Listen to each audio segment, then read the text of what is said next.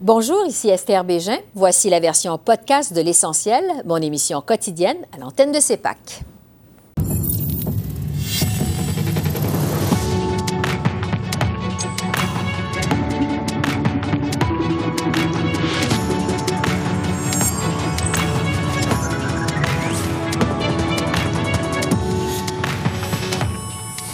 Ce soir, Santé Canada donne le feu vert au vaccin de Pfizer. Les autorités se veulent rassurantes quant à ses possibles effets secondaires. Le Québec s'attend à recevoir 1 300 000 doses d'ici le 31 mars. Avec l'ancien ministre de la Santé Yves Bolduc, on discute des grands défis de la vaccination à venir. Six anciens premiers ministres du Québec en faveur de l'application de la loi 101 aux entreprises fédérales. Ce sera un de nos sujets d'analyse avec notre panel d'observateurs. L'ambassadeur canadien à l'ONU, Bob Ray, nous parle des changements anticipés avec l'arrivée imminente de l'administration Biden à la Maison-Blanche.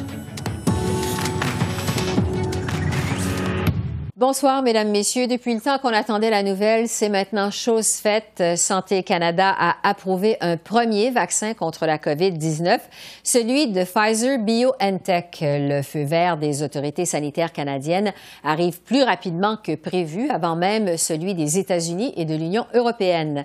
Le Canada devient ainsi le troisième pays à approuver le vaccin de Pfizer après le Royaume-Uni et le Bahreïn. Selon le général-major Danny Fortin, la distribution pourrait commencer dans les prochains jours. C'est entièrement possible que dès le milieu de la semaine prochaine, on soit capable, à certains endroits, euh, d'administrer le vaccin, euh, étant donné qu'on s'attend de recevoir des vaccins. On pourrait s'attendre à avoir des vaccins dès lundi. De maintenant jusqu'à la fin mars, on s'attend de distribuer euh, jusqu'à 6 millions de doses de vaccins homologués. ce sera distribué à l'échelle nationale. Je pense que les provinces peuvent s'attendre, peuvent, peuvent euh, imaginer une portion de ça pour l'instant qui sera, leur sera attribuée. Le, le, le programme de distribution ou l'horaire de la distribution à l'échelle nationale pour chacun des produits, euh, ça demeure à être confirmé. Et on est dans des discussions à tous les jours, plusieurs fois par jour, je dirais même, avec Pfizer présentement, pour élaborer le plan de distribution pour les prochaines semaines. Alors, euh, il y a encore des, choses à ajuster. Et puis, je pense qu'on a euh, une visibilité sur le montant global, la répartition et à quel moment ces, euh, ces doses-là vont arriver et à quel endroit. ça demeure quelque chose sur lequel on se penche. Cela dit, euh, les autorités de Santé Canada ont voulu se faire rassurantes quant à la sécurité du vaccin de Pfizer BioNTech, euh, une mise au point qui survient alors que les autorités sanitaires britanniques ont déconseillé aujourd'hui d'inoculer le vaccin aux personnes qui souffrent d'importantes réactions allergiques. On sait qu'hier, le Royaume-Uni lançait sa campagne de vaccination massive et deux travailleurs de la santé britannique auraient mal réagi aux premières injections. Les deux se remettent bien cependant de leurs symptômes. Alors voici cette fois le directeur du Bureau des sciences médicales de Santé Canada, le docteur Marc Berthiaume. Les Canadiens peuvent avoir confiance en notre processus d'examen rigoureux et être assurés que le vaccin n'a été autorisé qu'après une évaluation approfondie des données, montrant qu'il satisfait aux normes strictes de Santé Canada en matière d'innocuité, d'efficacité et de qualité. Pendant ce temps, du côté de Québec, le premier ministre François Legault confirme que la province va recevoir 55 000 doses du vaccin de Pfizer d'ici le 4 janvier et par la suite 1 300 000 doses d'ici le 31 mars. Ces vaccins iront d'abord euh, en priorité donc euh, aux résidents des CHSLD, aux travailleurs de la santé et aux résidences privées pour année. Voici les précisions du premier ministre Legault. Si on est capable d'en avoir le tiers au mois de janvier, on devrait être capable d'en avoir assez pour vacciner tout le monde dans les CHSLD, les RPA, puis le personnel de la santé. Donc, techniquement, si on reçoit le tiers des doses qu'on est supposé recevoir dans les trois premiers mois, ben si on, reçoit le tiers en janvier, ça veut dire que d'ici la fin janvier, là, la situation va beaucoup, beaucoup, beaucoup s'améliorer au Québec. C'est juste pour vous dire, là, c'est de donner de l'espoir. On voit la lumière au bout du tunnel. La dernière campagne de vaccination majeure au Québec remonte à 2009, quand le Québec avait fait face à la grippe H1N1. Cette année-là, 4 300 000 Québécois avaient été vaccinés en huit semaines. Le docteur Yves Bolduc était ministre de la Santé à l'époque euh, au Québec. Je me suis entretenue un peu plus tôt avec lui. Bonjour, docteur Bolduc. Oui, bonjour. Il semble que cette fois-ci, le Québec ne se prépare pas à une vaccination massive, mais plutôt à une campagne euh, ciblée de euh, vaccination, parce qu'on va y aller en fonction de certains groupes. Est-ce que ça rend le défi, vous pensez, moins compliqué ou plus compliqué? je pense que c'est un défi qui est différent. Les deux sont très compliqués. Mhm. Dans l'un, je pense qu'il va y avoir une grande organisation qui va disséminer sur tout le territoire. Dans l'autre, on va vraiment cibler certaines clientèles, donc on va y aller de façon plus progressive.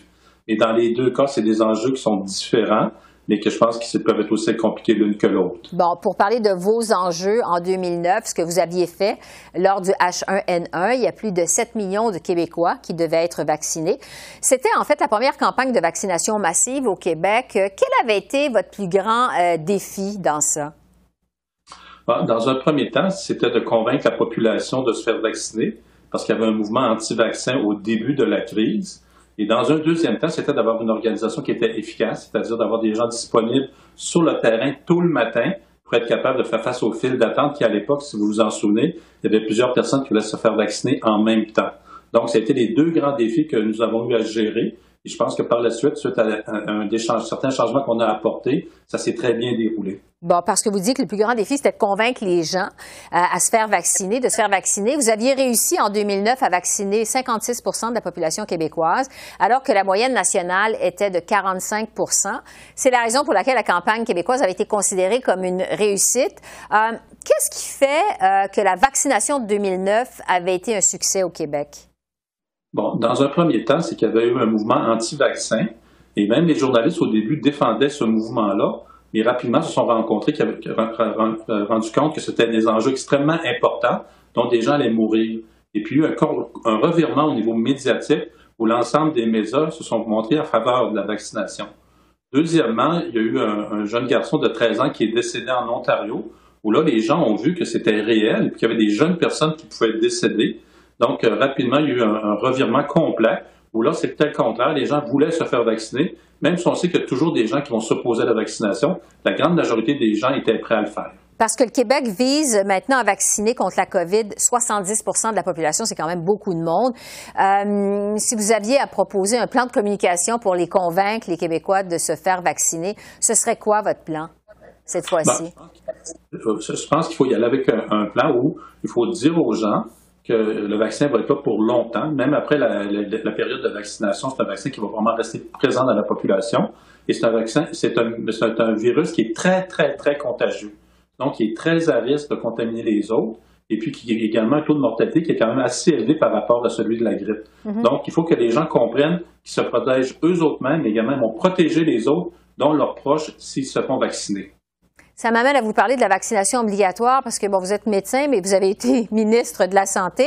Euh, le ministre Christian Dubé, euh, l'actuel ministre de la Santé au Québec, semble ne pas euh, vouloir aller dans cette direction-là. Mais est-ce que vous pensez que le Québec devrait rendre cette vaccination contre la COVID obligatoire?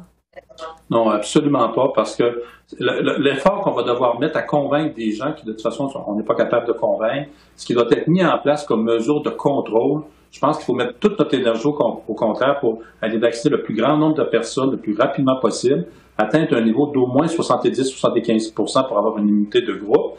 Et puis après ça, on verra progressivement peut aller, comment on peut aller chercher le 15 ou 20 autres qui, qui est possible de vacciner. Et vous savez que si on rendait ça obligatoire, demain matin, il faut mettre également des contraintes. Donc, je pense qu'il ne faut pas embarquer là. Il faut vraiment avoir la, la de la population de façon volontaire. Ça complique. oui, allez-y. Par contre, il y a certains endroits où les gens qui pourraient mettre les autres en danger, on pourrait exiger que les gens soient vaccinés, sinon ils n'auront pas accès à certains services. Un exemple, si vous allez prendre l'avion, et puis vous savez, vous savez que vous êtes dans un endroit qui est plus à risque, il va falloir que les gens, soit qui prouvent qu'ils n'ont pas le, euh, sont pas en contact avec le vaccin, ou encore, je pense que ce qui doit être fait, c'est peut-être de dire aux gens, mais vous allez devoir être vacciné pour prendre l'avion. C'est un exemple. Mm-hmm. Je ne dis pas que c'est ça qui va arriver, mais c'est un exemple qui pourrait euh, arriver à ce moment-là. Euh, Docteur Yves Bolduc, ancien ministre de la Santé au Québec, merci beaucoup de ces lumières sur cette campagne de vaccination massive en 2009. Merci. Ça me fait grand plaisir. Au revoir.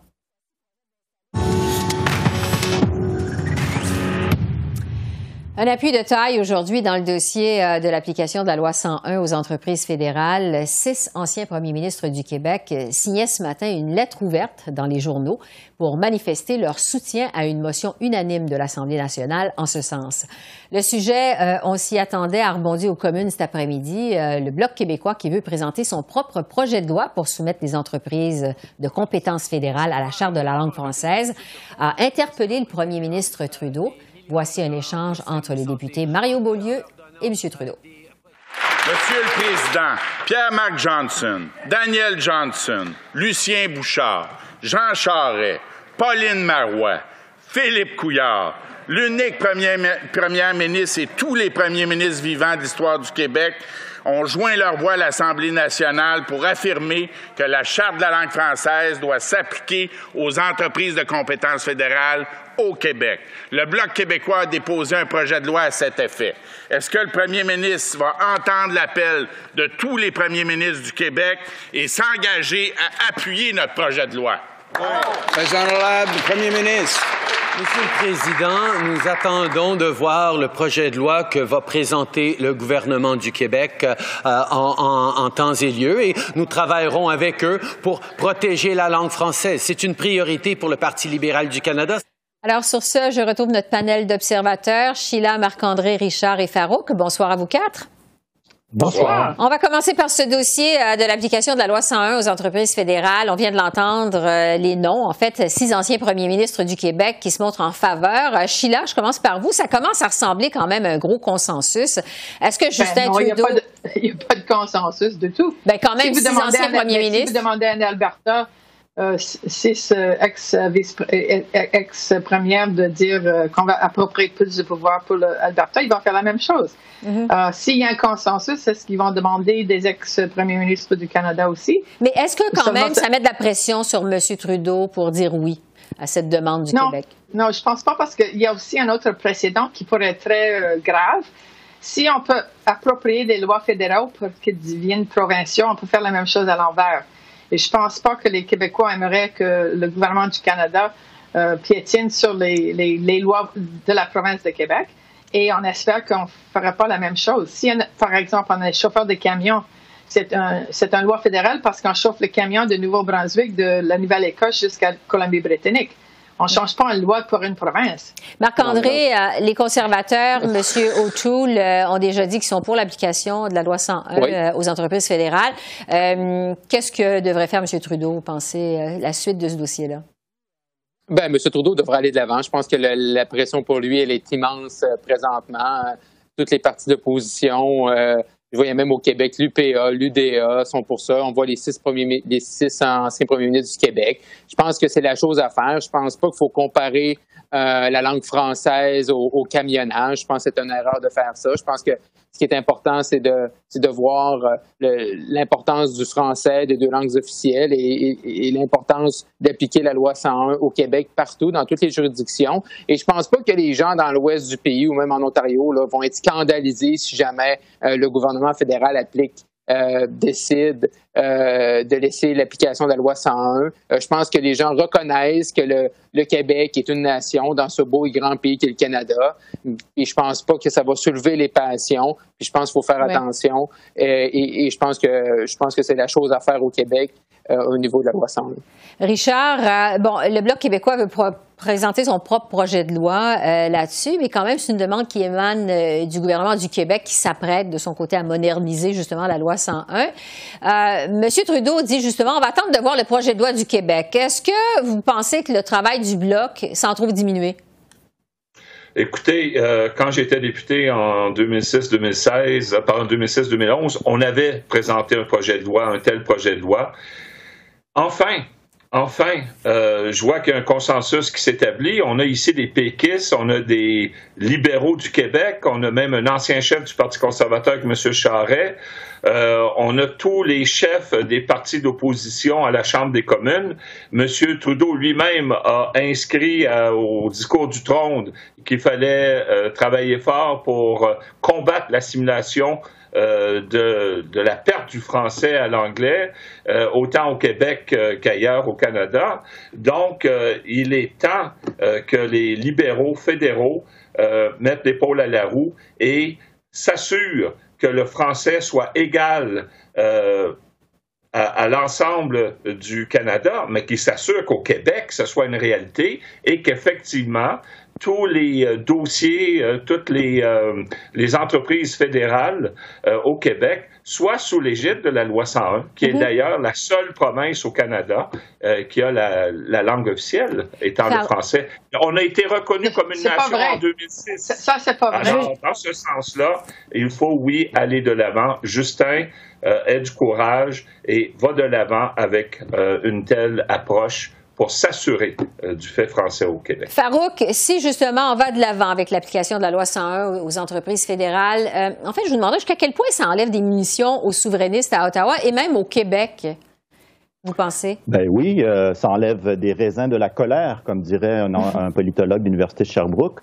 Euh, la loi 101 fonctionne dans le Canada. On, voit maintenant que la loi 21 sur la laïcité est contestée, mais avec la clause dérogatoire, on peut s'attendre à ce qu'elle va s'appliquer au Canada. Donc, c'est des, munitions, évidemment, qui sont enlevées au, mouvement souverainiste. Mais comme disait... Euh, et Richard s'en souviendra, euh, l'ancien chef du bloc, M. Duceppe, la pire des politiques, la politique du pire est la pire des politiques. Faire, faire, des gains, c'est quand même bon pour le Québec. C'est pas c'est pas une petite affaire. L'histoire de la loi 101 sur les compétences fédérales, c'est pas la panacée. Je ne crois pas que ça va régler le, déclin du français au Québec, mais c'est un, symbole important de montrer que le Québec, quand il s'affirme, il, est capable d'avancer euh, dans le Canada. Et de cette manière-là, un peu pour rejoindre votre question, ça pourrait euh, enlever des munitions au Bloc québécois, mais je suis sûr que le Bloc est assez créatif pour trouver d'autres munitions. C'est à suivre. Euh, je vais vous entendre sur la nouvelle de la journée. Euh, le vaccin de Pfizer qui vient d'être approuvé par Santé Canada. la vaccination va débuter dans les prochains jours au pays. Bon, Sheila, évidemment, c'est une bonne nouvelle. Est-ce que ça enlève de la pression sur les épaules du premier ministre Trudeau ou au contraire, ça ajoute encore plus de pression? euh, maintenant que la vaccination commence sur les épaules du premier ministre? Non, je pense que ça va euh, éliminer un peu la pression parce que avec qu'est-ce que fait M. Trump aux États-Unis en disant qu'ils ne vont pas laisser aller les vaccins, c'est sûr que tous les pays, y compris le Canada, veulent avoir euh, un début. Et avec ces quarts de millions de vaccins, on pourrait commencer. On a aussi d'autres, six autres compagnies qui sont en approbation par Santé Canada.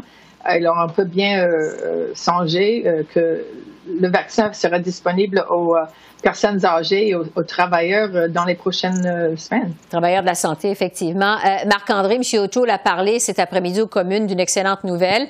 on le sait, ça fait des jours, même des semaines, que les conservateurs mettent de la pression sur le gouvernement Trudeau mm-hmm. au sujet de l'arrivée du vaccin au Canada le plus vite possible. Est-ce que cette nouvelle-là, ça vient couper l'herbe sous le pied des conservateurs aux communes? Ben, c'est certain que M. Trudeau, lundi, a sorti un, lapin de son chapeau en annonçant que, les, vaccins allaient arriver. 249 000. On a, 249 000 doses. On, a vu que M. Trudeau, dans les dernières semaines, avait beaucoup été euh, attaqué, cuisiné sévèrement par ses adversaires. Donc, pour lui, c'est sûr qu'il y a moins de pression sur, sur ses épaules. Euh, c'est sûr pour les conservateurs de leur côté, c'est sûr que ça lève un peu de, de, munitions. Ce qui va être important de voir aussi, c'est la suite des choses et l'application. Moi, j'ai très confiance au major général Danny Fortin. Je pense que c'est un homme de confiance. Je pense que c'est la bonne personne pour gérer la planification de la vaccination. Donc, euh, je pense que les, derniers jours ont été bons euh, pour M. Trudeau là, euh, au niveau du vaccin. Richard, est-ce que vous êtes de cet avis également? Oui, écoutez, euh, concernant cette pandémie, c'est le début d'un temps nouveau. Hein. On mhm. combat la pandémie, on a les vaccins, la distribution va se faire en espérant qu'il y ait encore plus de vaccins qui rentrent au pays, autant au Québec qu'au Canada. On veut que tout le monde soit soigné, que tout le monde ait l'opportunité, que les personnes les plus vulnérables soient bien ciblées euh, pour s'assurer qu'on en vienne à bout de cette pandémie. Donc, c'est une très bonne nouvelle. Farouk, euh, évidemment, bon, Richard l'a dit, c'est une bonne nouvelle. Tout le monde s'entend que c'est une bonne nouvelle. Ça fait longtemps qu'on attend après ça. Euh, évidemment, dans les circonstances, c'est plus difficile de critiquer parce que les nouvelles sont bonnes, puis on espère que ça va bien aller. Comment devrait euh, se comporter l'opposition aux communes maintenant que le vaccin va arriver, que la vaccination va commencer? Quel devrait être le rôle de l'opposition? Vous faites bien de le souligner, là, c'est un rôle délicat parce que trop critiquer, tu veux pas non plus nuire à la, aux, directives de la santé publique et envoyer un message que, euh, que le vaccin n'est pas, est pas efficace ou il y a un problème avec les vaccins. Donc, il faut, y, il faut y aller avec dosage. Il ne faut pas surexploiter les, euh, les erreurs du, du gouvernement. Bon, moi, la façon que je conseillerais, si j'avais conseillé, c'est regarder aller comment la distribution se fait. Et la preuve va être dans le pudding, comme on dit en anglais. C'est-à-dire que si ça va bien, il n'y aura pas besoin de critiquer. Par contre, si ça va mal, les gens vont s'en rendre compte, d'autant plus qu'ils vont regarder ailleurs comment ça va, ailleurs dans le monde également. Et, à ce moment-là, s'il y a une frustration, de récupérer cette frustration et, de la, et, critiquer le gouvernement. Mais ne pas y aller à gros coups de canon parce que sinon, ça va être contre-productif. Les gens sont fatigués de la COVID, ils veulent de l'espoir. Donc, il faut critiquer à, à, à, dose, euh, comment dire, calculée. Oui, c'est ça, parce qu'on veut de l'espoir, comme vous le disiez. Oui, je suis là rapidement. Euh, euh, Derek Sloan, le conservateur, a, fait une pétition dans la Chambre anti-vaccin. Et je pense que pour les conservateurs, c'est très dangereux parce qu'il va y avoir beaucoup de gens qui vont vouloir avoir un vaccin et le, rôle des leaders politiques, c'est de de s'assurer que le vaccin, quand même, est la route de sortie de Monsieur cette crise. O'Toole s'est quand même dissocié de cette euh, pétition euh, du député Sloan. Le temps file, il me reste même pas deux minutes. Je veux vous entendre rapidement, chacun d'entre vous, sur la conférence fédérale provinciale euh, qui se tient demain. Évidemment, COVID qui est à l'ordre du jour, mais les paiements de transfert en santé, les premiers ministres veulent plus d'argent. Le premier ministre Legault l'a répété ce midi en point de presse. Il faut rétablir les paiements de transfert à des niveaux acceptables. Marc-André, je vais aller à vous. vous, vous vous attendez à quoi de cette rencontre virtuelle? Est-ce que ça pourrait mal tourner? Euh, qu'est-ce que vous en pensez? Ben moi, mes attentes, Esther, pour demain sont plutôt basses. Je pense que les premiers ministres des provinces vont arriver avec leurs attentes. M. Trudeau, on a vu à la période de questions aujourd'hui qu'il n'y avait pas beaucoup, il n'y avait pas vraiment l'intention de bouger, euh, rappeler tout l'argent qu'ils ont mis sur la pandémie qui était ponctuelle, mais pour un financement à long terme euh, du système de santé. Donc demain, ça va être, je pense, un peu un dialogue de sourds. Chacun va apporter ses arguments. Je ne m'attends pas à de grands dénouements ou de grandes annonces demain euh, pour cette rencontre. Richard, en quelques secondes, vous, vos attentes sont élevées ou vos attentes sont basses? Ben, mes attentes vont toujours être euh, élevées dans la mesure où ce qu'on n'a pas encore l'équité entre ce que les provinces devraient recevoir, euh, chacune d'entre elles, de la part du fédéral. On est dans une guerre de tranchées, c'est pas nouveau, c'est ce genre de rencontre-là, on l'a vu dans le passé.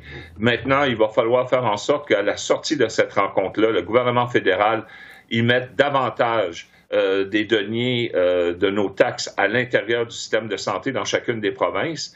Et c'est le moins auquel je puisse m'attendre, qu'il y ait des gains auxquels les provinces peuvent dire, OK, on a eu quelque chose, on n'est pas satisfait, mais on avance. Sheila, Marc-André, Richard et Farouk, merci beaucoup. Au revoir. Au revoir. Un saut du côté des États-Unis, euh, on vous en parlait hier, l'administration Biden-Harris se rapproche de plus en plus de la Maison-Blanche alors que la sermentation officielle du nouveau président aura lieu le 20 janvier prochain. Le président élu Biden continue d'ailleurs à nommer les personnes clés de son entourage qui vont donc l'épauler dans son mandat. Qu'est-ce que cette nouvelle administration Biden-Harris pourrait vouloir dire pour le Canada? J'en discute ce soir avec Bob Ray, qui est ambassadeur du Canada à l'ONU. Je le retrouve du côté de New York. Bonsoir, Monsieur Ray. Bonsoir, Esther. Ça va bien? Ça va bien, merci. Et vous aussi? Oui. Bon, un, un mot d'abord euh, sur cette euh, nouvelle que vous avez publiée récemment sur les réseaux sociaux. Euh, on vous a vu honorer le travail d'un chef autochtone qui a mené la lutte pour la Déclaration des Nations Unies sur les droits des peuples autochtones. on sait que c'est une cause qui tient à cœur le gouvernement actuel. Parlez-nous de cet hommage d'entrée de jeu. Qu'est-ce que c'était au juste? À l'égard de qui? Ben, c'est un, phénomène intéressant, c'est que depuis quelques années, ça fait des décennies, euh, il y a des chefs autochtones du Canada qui ont été parmi les, les, les, grands chefs euh, dans ce mouvement pour la reconnaissance internationale des droits des, des peuples autochtones. Et c'est le chef Little Child qui était un membre du, du Parlement, qui était membre du caucus de, Brian Mulroney, et un homme de, de grande taille qui, qui, est toujours là. Euh, et Willie, il était euh, avec, euh, avec le gouvernement, avec, avec Mme Bennett au moment où elle a prononcé sur la, la nouvelle loi canadienne qui va, qui va être introduite dans le Parlement canadien. Et moi, je voulais donner le fait que la salle où nous rencontrons juste à côté de mon bureau, c'est la salle Little Child. Et c'est là où nous, faisons, euh, j'ai beaucoup de meetings là-dessus, beaucoup de réunions. Alors, euh, je voulais donner l'opportunité euh, pour les gens du Canada de, de comprendre que c'est encore un domaine où le Canada a fait un travail important et que nous continuons de faire. Euh, nous continuons d'avoir euh, euh, des, des, des, réunions avec beaucoup de pays qui, sont, qui partagent avec nous une histoire, mm-hmm. une partie de notre histoire importante, c'est-à-dire la, la, réalité autochtone de notre pays, comme les États-Unis, comme le Mexique, comme tous les pays de, tous, les, pays américains, disons, au nord et au sud. Euh, et ça nous donne la chance de, vraiment parler de, l'importance de cette question pour les droits humains et pour euh, les droits des Autochtones en même temps. Oui, parce que ça fait partie évidemment de vos fonctions euh, d'ambassadeur. Euh, je le disais d'entrée de jeu, M. Ray, euh, le président élu Biden procède à des nominations en vue de son arrivée prochaine à la Maison-Blanche. M. Biden a annoncé récemment la nomination de Linda Thomas Greenfield à titre d'ambassadrice des États-Unis à l'ONU. Madame Thomas Greenfield est une spécialiste de l'Afrique. En fait, je vous demanderais, est-ce que vous la connaissez? Qu'est-ce que vous pensez de cette nomination? Personnellement, je ne la connais pas. Je n'ai pas rencontré encore, mais j'attends beaucoup à, l'opportunité de, le voir et de la rencontrer. Euh, Madame était euh, euh, ambassadrice, était une, ambassadrice américaine dans beaucoup de pays. Elle était un des chefs du département d'État récemment. C'est un professionnel. Ça fait longtemps qu'elle était dans dans la diplomatie. Euh, je crois que ça reflète un peu le, la réalité du gouvernement euh, Biden, qu'il veut pas, il veut pas nécessairement politiser euh, toutes les nominations. Il a nommé quelqu'un qui vient du monde diplomatique, qui vient aussi, qui a une, compréhension profonde des problèmes de sous-développement et, et les problèmes de développement dans l'Afrique, par exemple. Et avec le COVID-19, je peux vous assurer que ça, ce sera une question absolument primordiale pour l'ONU euh, et pour le monde, pour le globe, tout ensemble, parce que nous devons reconnaître la nature du problème que nous avons. Le COVID-19, c'est pas seulement un problème de santé, mais c'est aussi un problème économique, et non seulement un problème pour le Canada ou pour les États-Unis, mais c'est un problème, un défi euh, global. Oui, effectivement. De, grande taille. Oui, c'est le moins qu'on puisse dire. Euh, c'est donc quand même un changement de garde qui se prépare à l'ONU. On va passer de l'ère Trump à l'administration Biden. On peut s'attendre à un changement de ton, un changement d'attitude, un changement dans l'approche diplomatique. Vous vous attendez à quoi, vous, de cette nouvelle administration Biden? Eh bien, on verra. Euh, franchement, on ne sait jamais exactement ce qui va arriver. Les problèmes vont rester les, mêmes défis qu'on a eus avec, avec euh, le conflit, avec euh, le COVID, avec le changement climatique. toutes ces problématiques seront toujours là. Ils ne vont pas disparaître à cause d'élections aux États-Unis ou n'importe où dans le monde. Mais comme vous l'avez dit, je crois que l'administration Biden va prendre une euh, une, une, une, approche qui sera plus multilatérale, où je crois que le, président, le président élect a déjà dit, euh, il a déjà dit clairement qu'il veut travailler avec les autres pays. Il veut que les États-Unis retournent à son, à son travail de, de, leadership.